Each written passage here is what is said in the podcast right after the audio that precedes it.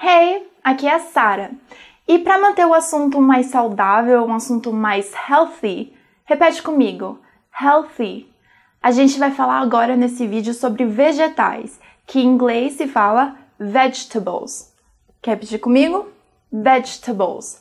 Ou, se você preferir, como às vezes eu gosto de falar, simplesmente veggies. Repete? Veggies. Mais essas dicas e outras curiosidades vamos deixar com o meu brother-in-law. Hey Douglas! Olá, meu nome é Douglas e estamos de volta para mais uma dica de inglês. Hoje a gente vai falar de vegetais. Por favor, eu não quero ninguém falando vegetable, que é horroroso isso. A forma correta de falar é vegetable, ou no plural, vegetables. Repete comigo, vegetables. Uma outra palavra que é muito utilizada também para toda essa parte de vegetais é produce. Repete comigo, produce.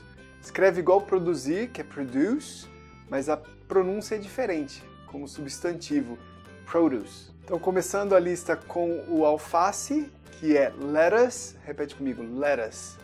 Lettuce. Próximo que acompanha o alface é o tomate, tomato. Tadinho do tomate, era para ter aparecido na lição de frutas, mas ele é mais contado como vegetal, né? Muito comum lá também é comer ervilha, que é pea, pea. Outro que é muito favorito lá no, no Canadá, nos Estados Unidos, é o brócolis, né? Que é broccoli. Broccoli.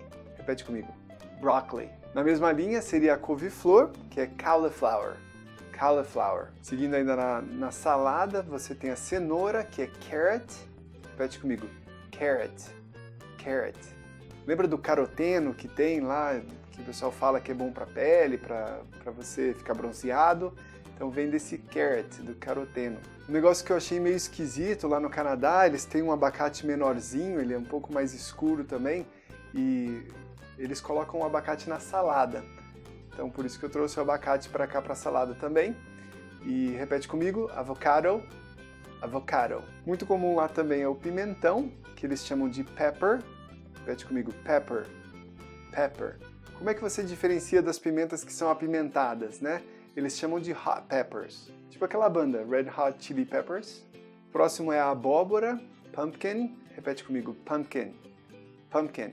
É muito bonito de ver, né, na, na, época da colheita da abóbora, que é perto da época de outubro, finalzinho ali que tem o Halloween, que eles têm a colheita da abóbora, e aí eles fazem aqueles desenhos na abóbora. Uh!